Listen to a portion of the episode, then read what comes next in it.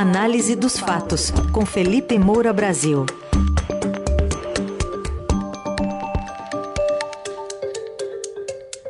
Hoje, um dos destaques é o apoio do ex-bolsonarista Paulo Marinho a Lula. Ele disse que tinha duas escolhas, ou fazer penitência subindo de joelhos à escadaria da Penha, ou da Igreja da Penha, ou apoiar Lula. E vamos falar também sobre a baixaria nas campanhas eleitorais. Felipe, bom dia. Salve, salve, Raizen, Carol, equipe da Eldorado FM, melhores ouvintes, sempre um prazer falar com vocês. Bom dia, Felipe. Vamos começar falando um pouco desses apoios, né, que tanto o presidente Bolsonaro tem recebido quanto o ex-presidente Lula, chamou a atenção, né, por conta de que Marinho já foi um grande apoiador do presidente da República, cedeu a casa dele para fazer propaganda, né, em 2018, né, para fazer é, campanha mesmo, gravações. A gente traz um trechinho da fala que ele deu ontem ao lado do petista. Quem conhece o Bolsonaro como eu conheço, vota no Lula. Eu vim pagar uma penitência de 2018. A minha mulher costuma dizer que eu precisaria subir a escada da penha 50 vezes para pagar essa penitência. Então, como eu não tenho essa disposição toda, então eu achei que agora não é o momento mais de ficar de voto nulo, voto em branco, enfim, você precisa ter lado agora. E o meu lado agora foi apoiar o Lula. E aí, que, que avaliação você faz desses apoios também, né? Cristalizando um pouco da, da pesquisa que saiu ontem. Bom, Carol, o André Marinho, o Paulo Marinho, na verdade, o pai do André, que é humorista, e que, aliás, é, o André se posicionou contra nas redes sociais, é, respeitando as divergências em relação ao pai, mas disse que nunca vai votar no PT. Agora, o pai, o Paulo Marinho, empresário, ele era muito amigo do Gustavo Bebiano, que foi secretário-geral da Presidência da República, ministro, portanto, é, do governo de Jair Bolsonaro, é, que saiu depois de um embate virtual ali com o Carlos Bolsonaro. Jair Bolsonaro sempre fica é, do lado dos filhos, contra quem quer que seja, mesmo que os filhos não tenham razão. É, foi muito atacado pela família Bolsonaro, pela sua militância, que é, fez de tudo para assassinar a reputação. E um tempo depois, é, o Bebiano sofreu um infarto fulminante e morreu aos 56 anos de idade. Então, o Paulo Marinho que também é, se afastou ali do bolsonarismo, foi alvo, assim como o Bebiano, de tentativa de assassinato de reputação na internet, com toda uma mobilização de militantes é, nas redes sociais, e ele ficou absolutamente é, com ojeriza é, da família, de toda, de, de, toda essa militância que ataca qualquer pessoa que tenha uma crítica, qualquer pessoa é, que, é, que denuncia qualquer coisa, é, o, o, que discorda da família, o que aponta que algo está sendo feito errado. Então, assim, me parece que o apoio do Paulo Marinho ao Lula passa muito pela figura do Bebiano, é, que é, muita gente avaliou na época que morreu de desgosto, né, que estava muito abalado é, por ter se dedicado muito a a campanha de 2018, ao próprio governo Bolsonaro, e numa briga ali acabou entrando nessa espiral. É, então, o, o, o, Paulo Marinho considera isso absolutamente imperdoável, e assim não me surpreendeu que nesse momento ele tenha ido para o lado do Lula, embora isso assim, vá contra aí, o histórico recente é, dos posicionamentos políticos dele. É, ele, de fato, é, participou da campanha de 2018, foi, oferecendo a casa dele como bunker é, para toda a própria militância virtual bolsonarista, toda a definição das estratégias. É, e ele é, tem muitas histórias de bastidor ali, e ele certamente está passando ali para a campanha do Lula é, o que ele imagina que pode estar sendo feito em 2022 pela campanha do Jair Bolsonaro, com tudo aquilo que ele conhece e sabe que aconteceu. Ele também foi é, dizer em determinado momento, quando surgiu a história né, dos desvios nos gabinetes, a denúncia contra o Flávio Bolsonaro, mais de 6 milhões desviados da Alerj pelo Ministério Público, a denúncia feita pelo Ministério Público do Rio de Janeiro ele também foi dizer que ouviu histórias de que havia um encontro é, entre alguém ali ligado à polícia no Rio de Janeiro para alertar é, os assessores do Flávio Bolsonaro de que haveria aquilo que é, foi a Operação Furna da Onça, que atingiria ali o Fabrício Queiroz. É, ele deu esse depoimento, todas essas investigações no Brasil são varridas para debaixo do tapete, né? mas é, o fato é, é que casava ali a, a, data daquilo que ele estava contando é, com a exoneração do Fabrício Queiroz do gabinete do Flávio Bolsonaro no Rio de Janeiro e da Natália Queiroz do gabinete do Jair Bolsonaro é, quando era deputado federal em Brasília. Né? Ela que era suspeita de ter sido funcionária fantasma do Jair. Ela que era personal trainer, que dava aula, portanto, é, no momento em que deveria estar fazendo trabalho de assessora legislativa.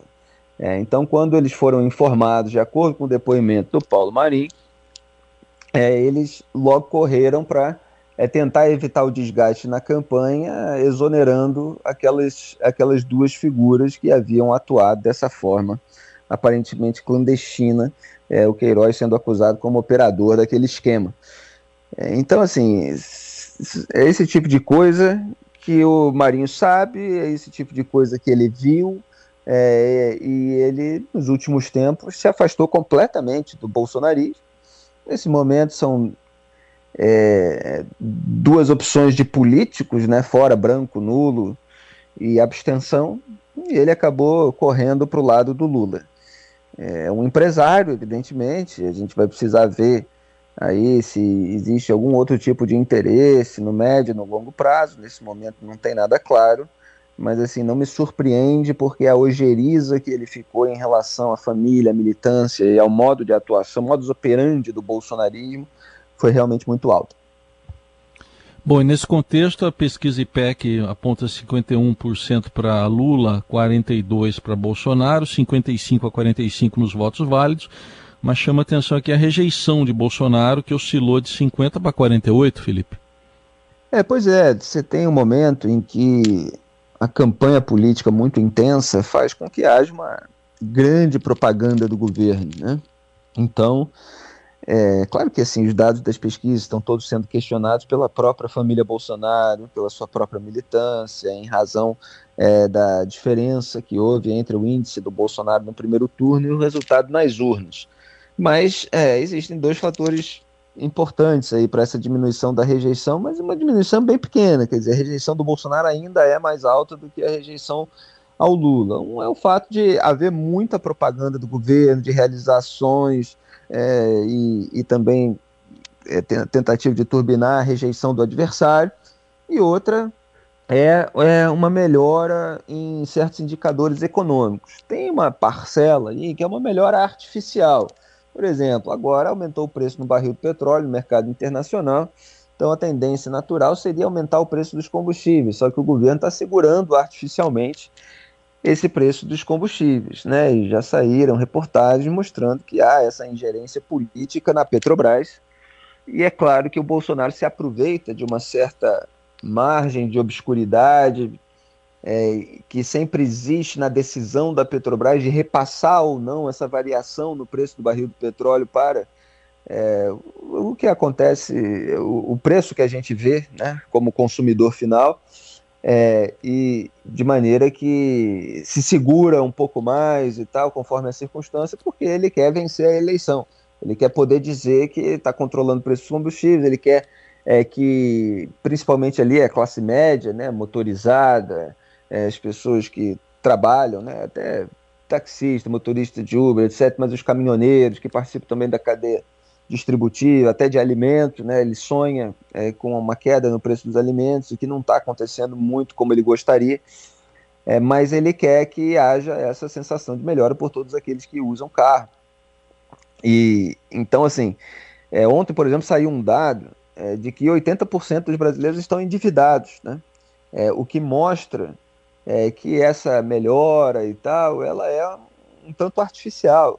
Né? Você tem uma economia em que as pessoas ainda estão tendo muita dificuldade é, e, e ele tenta segurar isso e fazendo muita propaganda. Então esses fatores combinados é, podem fazer com que haja uma oscilação aí na rejeição um pouquinho para baixo. é, mas não é tanto assim. Né? Ele gostaria que o cenário fosse melhor ainda e que melhorasse nas próximas semanas até o segundo turno. É, de resto, é, a eleição está bem acirrada. Quer dizer, as campanhas do Lula e do Bolsonaro não estão trabalhando assim com uma super margem de é, vantagem para o Lula.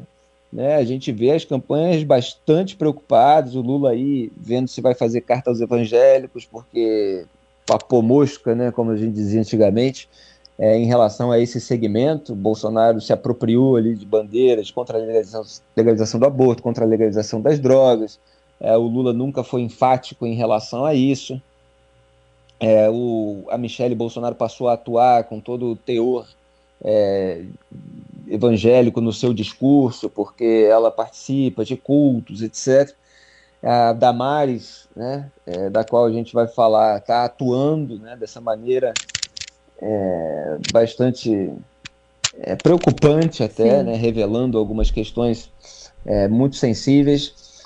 Então existe toda uma mobilização bolsonarista para atingir esse segmento e não é, do lado do Lula, que também sofre muita resistência no agronegócio. Ontem, nesse encontro com o coletivo Derrubando Muros, ele fez aceno para o agronegócio, falou que é, não existe homem, do, é, gente do agronegócio ruim, que na verdade existe pessoal do agronegócio, existem os bandidos, prometeu ali um, um incentivo à ampliação do crédito rural, tem o senador Carlos é, Favro, né, que é do PSD lá do Mato Grosso, que está fazendo articulação é, para o Lula, antes ele delegava a função para o Geraldo Alckmin. Há núcleos de resistência para a candidatura do Lula e um antipetismo muito forte em São Paulo.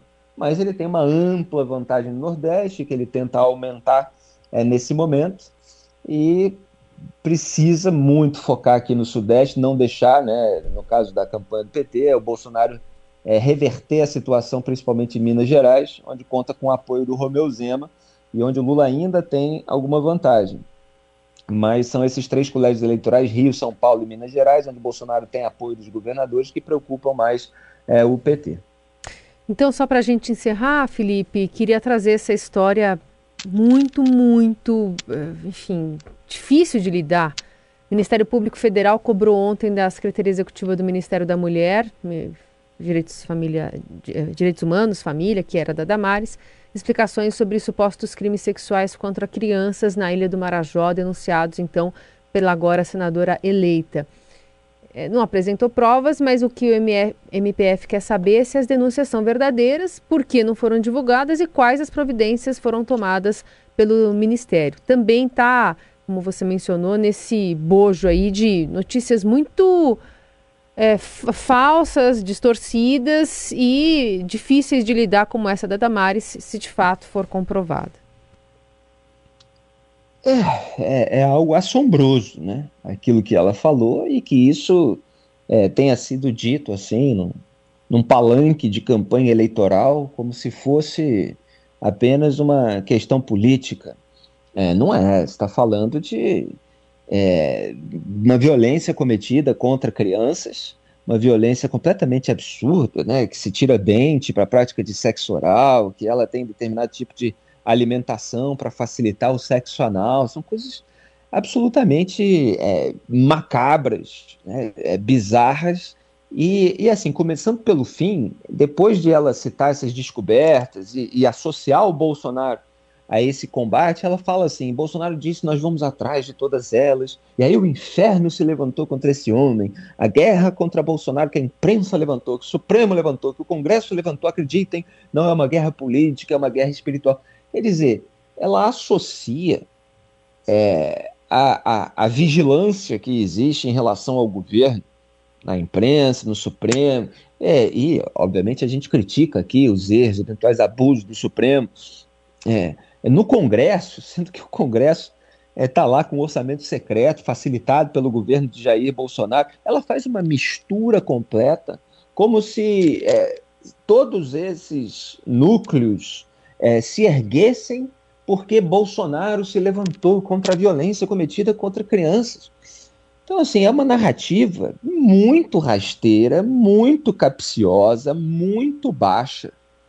E, claro, como envolve uma questão penal, uma questão criminal, é fundamental essa iniciativa é, da, é, do Ministério Público Federal, né, que solicitou essas informações sobre o caso, para avaliar, inclusive, o eventual crime de prevaricação. Como é que isso aparece assim? Como é que ela denuncia isso assim? E se aconteceu, é, por que, que isso não foi informado, registrado, denunciado é, pelos mecanismos formais? Isso não foi encontrado, né?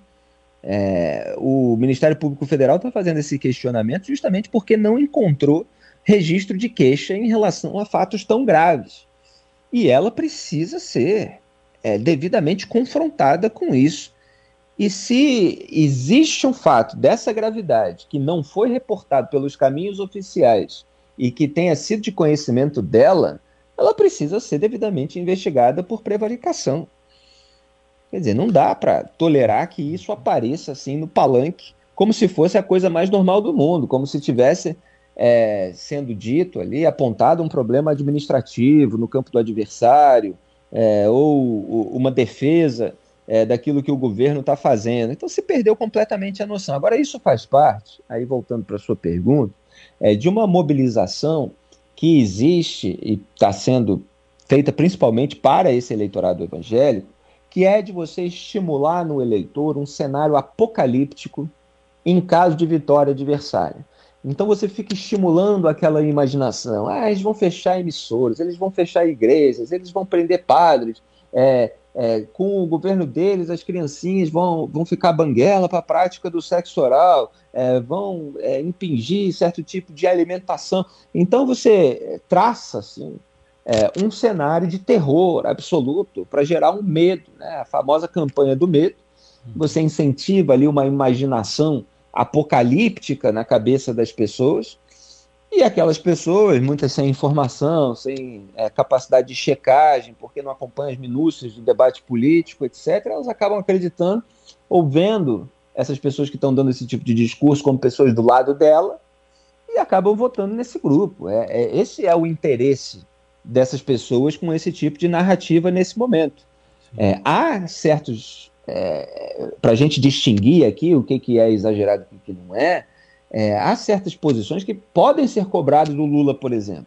É, só que quando você faz associações rasteiras, aí você já dá um passo além. Por exemplo, o Lula, ele passa pano sim para a ditadura da Nicarágua. Ele é aliado antigo, parceirão do Daniel Ortega. O Daniel Ortega, lá na Nicarágua, fecha a emissora católica, prende é, bispo, prendeu os opositores às vésperas da eleição e o Lula nunca repudiou nada disso, assim como não repudia os abusos autoritários no regime socialista venezuelano e cubano. Isso tem que ser cobrado do Lula. Agora, você usar isso para traçar um cenário apocalíptico para o Brasil, dizendo que vai acontecer coisas que nunca aconteceram aqui, sem qualquer base, aí você é, já parte para uma militância é, completamente irresponsável e, eventualmente, né, é, um degrau mais grave. Não vou chamar aqui de criminoso, mas é claro que precisa ser investigado essas questões a respeito de prevaricação. Isso aí é, é golpe baixo. Uhum. Né? Vamos aguardar para ver se há uma informação. Agora, o Ministério Público Federal tem que ir até o fim. Tem certas coisas que, assim, se aconteceu e é gravíssimo, a gente, é, tem que ser reportado, tem que ser denunciado, tem que ser investigado. Não dá assim, ah, fiquei sabendo de um negócio aqui, ah, o presidente se mobilizou e ah, se ele não for eleito, isso aqui vai continuar acontecendo. Não. As pessoas que estão envolvidas têm que ser presas. E se alguém prevaricou, tem que ser punido. Sim. Tá aí, caso gravíssimo que a gente vai continuar acompanhando. Este foi o Felipe Moura Brasil com a gente diariamente aqui no Jornal Eldorado e já já a coluna de hoje também estará no, na radioeldorado.com.br e nos, nas plataformas de áudio. Obrigado, até amanhã. Muito obrigado a todos, grande abraço, tchau.